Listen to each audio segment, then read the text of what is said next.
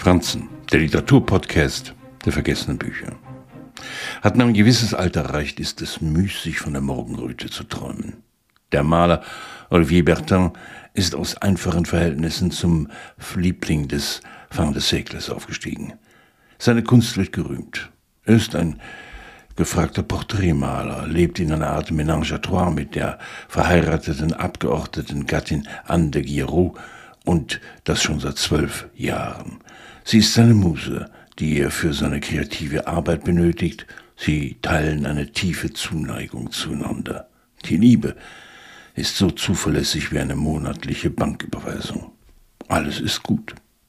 Wäre doch nicht Schubert, den die 18-jährige Tochter der Madame de Giraud auf dem Klavier spielt. Wäre da nicht diese beunruhigende Ähnlichkeit zwischen Mutter und Tochter, die Bertin verwirrt. Annette ist jünger, gleichsam ein Versprechen, dass man das Altern aufhalten kann. Ein Topos, nicht nur in der Literatur. Ein alter Mann verliebt sich in eine junge Frau, um die Liebe von einst noch einmal zu erleben.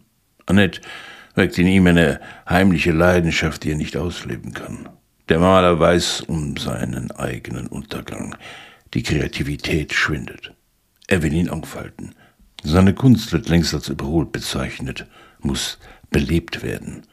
Als Guy de Maupassant im Alter von 43 Jahren nach einem Selbstmordversuch in einer geschlossenen Anstalt dahindämmert und schließlich starb, hat er die Novelle Stark wie der Tod in einem Kraftakt vier Jahre zuvor geschrieben.